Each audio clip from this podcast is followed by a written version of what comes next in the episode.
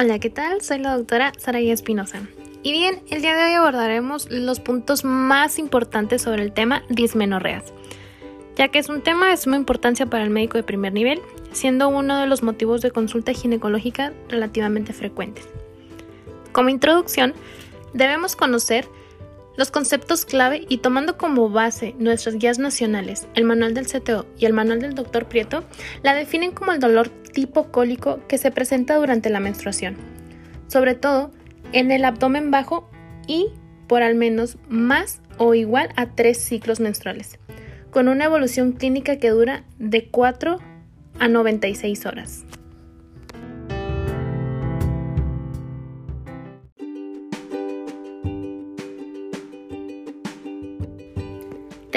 Que es la forma más común de dolor pélvico. Los factores de riesgo indicados en la guía de práctica clínica para el desarrollo de dismenorrea son tener un índice de masa corporal menor a 20 kilogramos sobre metro cuadrado, tabaquismo positivo, menarca precoz, hiperpolimenorrea, síndrome premenstrual, enfermedad pélvica crónica, oclusión tubárica bilateral, infertilidad, pérdida gestacional recurrente, depresión, ansiedad, histeria, somatización, abuso sexual, el uso de alcohol o drogas y antecedentes familiares de dismenorrea.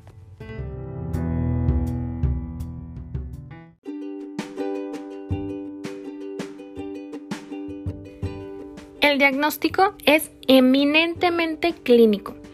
En el caso de las adolescentes que no han iniciado con actividad sexual y con un cuadro clínico característico de dismenorrea primaria, el examen pélvico no es necesario, pero se sugiere la evaluación de los genitales externos para la identificación de trastornos obstructivos, como imperforado. La exploración recto-abdominal puede emplearse para identificar hipersensibilidad y tumores anexiales. En las pacientes con vida sexual activa, debe realizarse una exploración pélvica bimanual y con espéculo vaginal para poder descartar las formas secundarias. Se distinguen formas primarias, dícese sin causa identificable, y secundarias, originadas por una enfermedad pélvica orgánica. Entonces vamos a dividir ahora lo que es una dismenorrea primaria y una dismenorrea secundaria, bien desglosadito. En el caso de las dismenorreas primarias, aquí ocurre durante los ciclos ovulatorios y usualmente se presenta en los primeros 6 a 12 meses posteriores a la menarca. Esto es aproximadamente en un 90% de los casos. Se presenta en los primeros dos años posteriores a la menarca. La etiología ha sido consistentemente atribuida a las contracciones uterinas con isquemia y producción de prostaglandinas.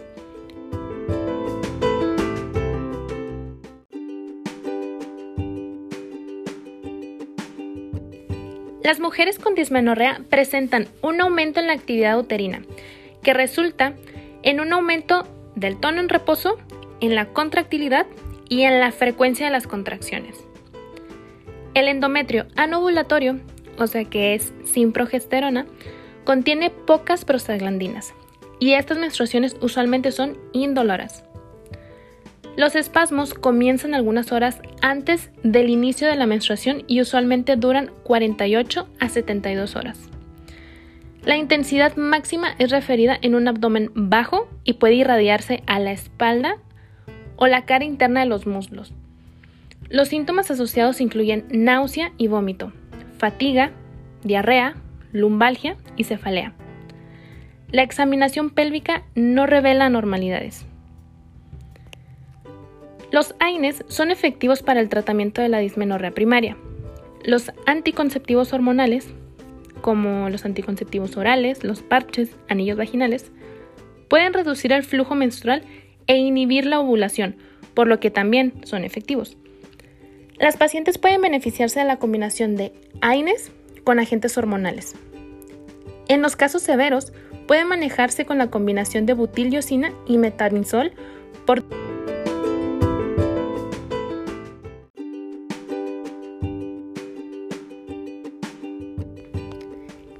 acetato de medroxiprogesterona o AMP es útil en el tratamiento de la dismenorrea de pacientes adultas. Entonces, vamos a hacer un desglose un poquito más sintetizado del tratamiento de dismenorreas primarias. Del lado izquierdo vamos a poner medidas generales, tratamiento médico, otras medidas y tratamiento quirúrgico. Y del lado derecho de nuestro cuadro vamos a poner lo que es cada una. Entonces tenemos que las medidas generales es el consuelo y explicación. Así viene en la guía de práctica clínica. ¿eh? Tratamiento médico. Empezamos con antiinflamatorios no esteroides como el ibuprofeno, naproxeno.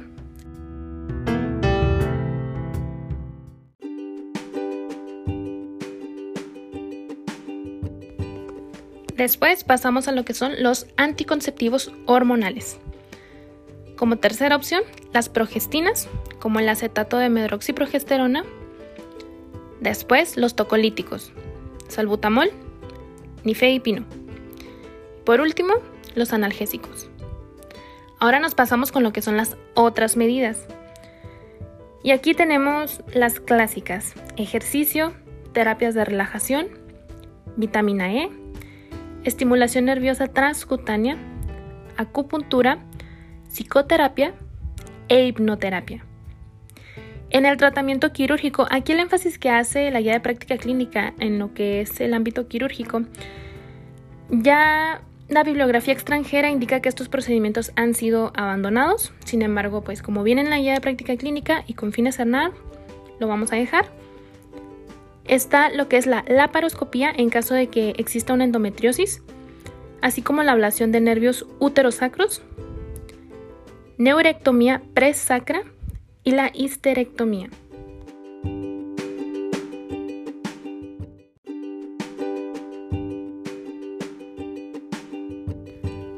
Pasamos ahora a lo que son las dismenorreas secundarias. El mecanismo fisiopatológico de la dismenorrea secundaria depende del trastorno subyacente y en la mayoría de los casos no está completamente comprendido. Las prostaglandinas podrían estar involucradas, aunque los AINES y anticonceptivos hormonales que no suprimen la menstruación tienen una probabilidad menor de aliviar satisfactoriamente el dolor. Generalmente, el dolor no se limita a la menstruación y se presenta antes y después de esta. Además, la dismenorrea secundaria está al menos relacionada con el primer día de la menstruación. Se desarrolla sobre todo en mujeres mayores que están cursando la cuarta y quinta década de la vida,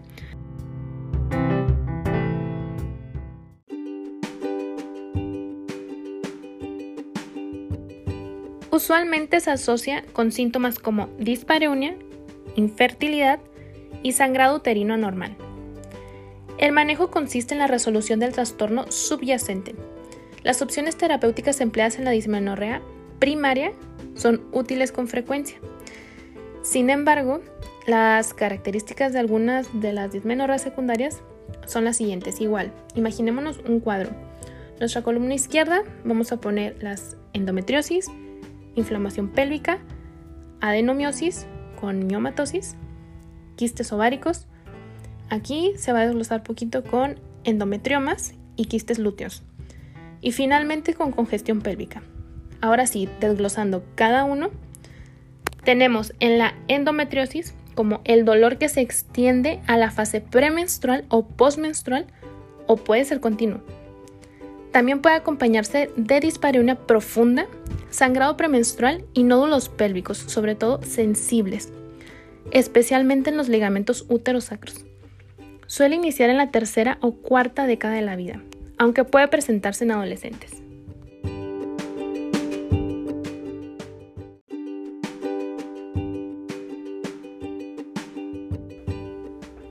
Pasemos ahora a inflamación pélvica. Recordemos que inicialmente el dolor puede ser menstrual, pero también es frecuente que con cada ciclo se extienda a la fase premenstrual. También puede encontrarse sangrado intermenstrual, dispareunia y sensibilidad pélvica. Ahora, la adenomiosis y la miomatosis. Aquí el útero presenta un agrandamiento simétrico y puede encontrarse sensible. La dismenorrea puede asociarse a una sensación sorda de arrastre pélvico. En el caso de los quistes ováricos, aquí deben ser clínicamente evidentes. Y finalmente, en el caso de la congestión pélvica, el dolor pélvico sordo y definido que suele empeorar premenstrualmente y se alivia con la menstruación, a eso se le dice congestión pélvica. Frecuentemente se relaciona a una historia de problemas sexuales.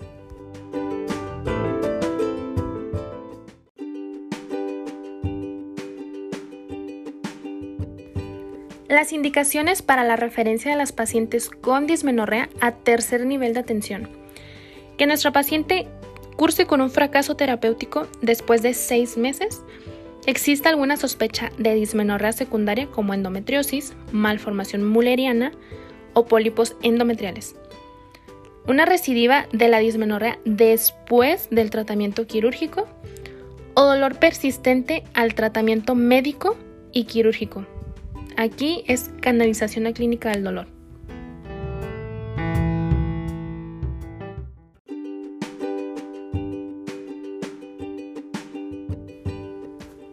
Entonces hagamos un resumen final sobre dismenorreas. Dismenorrea en la adolescencia. Como concepto, vamos a definirlo como uno de los síntomas ginecológicos más frecuentes en la adolescencia y representa una de las principales causas de absentismo escolar y laboral en mujeres adolescentes y jóvenes. El dolor, de características muy variadas, puede preceder o acompañar al flujo menstrual.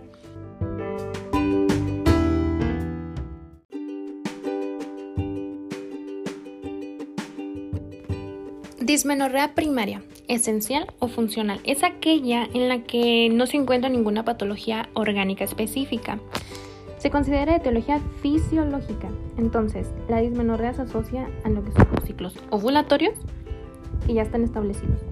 Por ello, suele aparecer entre 1 a 3 años después de la menarca.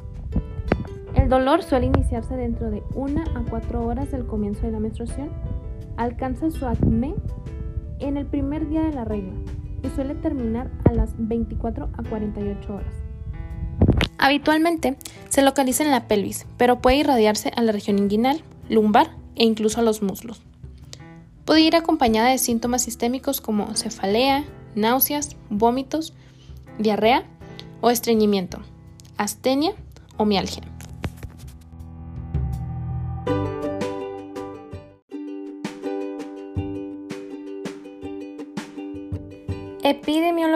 Aquí la edad más frecuente de inicio es cercana a la menarca, que es muy variado. Sin embargo, podemos dejarlo como entre 16 y 18 años y con una incidencia máxima a los 20 años. Los factores predisponentes son alcohol, tabaco, herencia familiar, sobrepeso, poca ingesta de pescado, fruta, huevos y sobre todo el estrés. También se ha detectado que la actividad física se ha asociado a una disminución de la prevalencia. Pasando a lo que es la etiopatogenia. Aquí, el aumento en la producción uterina de prostaglandinas sigue considerándose como principal responsable de la dismenorrea primaria, provocando un incremento anormal en la actividad uterina, que es lo que nos da el dolor.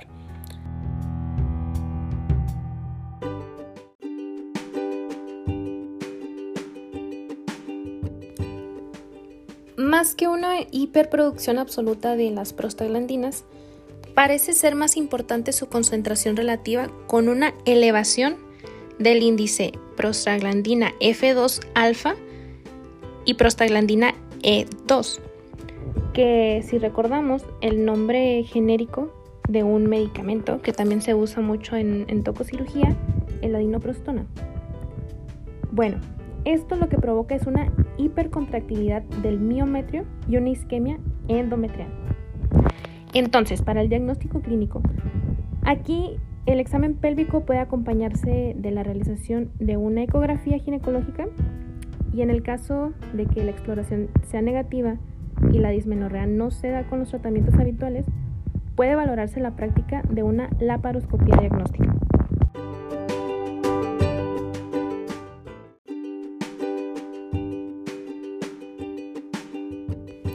Tratamiento.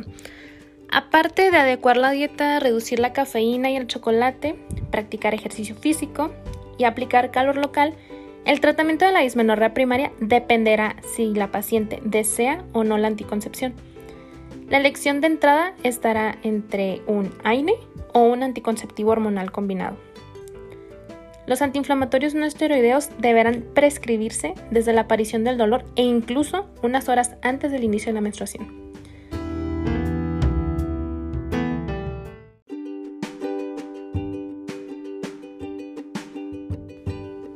Utilizar desde los derivados del ácido propiónico como el naproxeno, ibuprofeno, derivados del ácido acético como la indometacina, derivados del ácido enólico como el piroxicam, tenoxicam, meloxicam, inhibidores de la COX-2 como rofecoxib, celecoxib y nimesulida. Para el tratamiento hormonal, aquí los anticonceptivos hormonales orales combinados pueden ser de elección en aquellas pacientes que desean anticoncepción. Los estrógenos de dosis media y los progestágenos de primera y segunda generación consiguen la eliminación del dolor en un 90% de los casos. También puede ser eficaz la inserción de un dispositivo intrauterino liberador del levonorgestrel.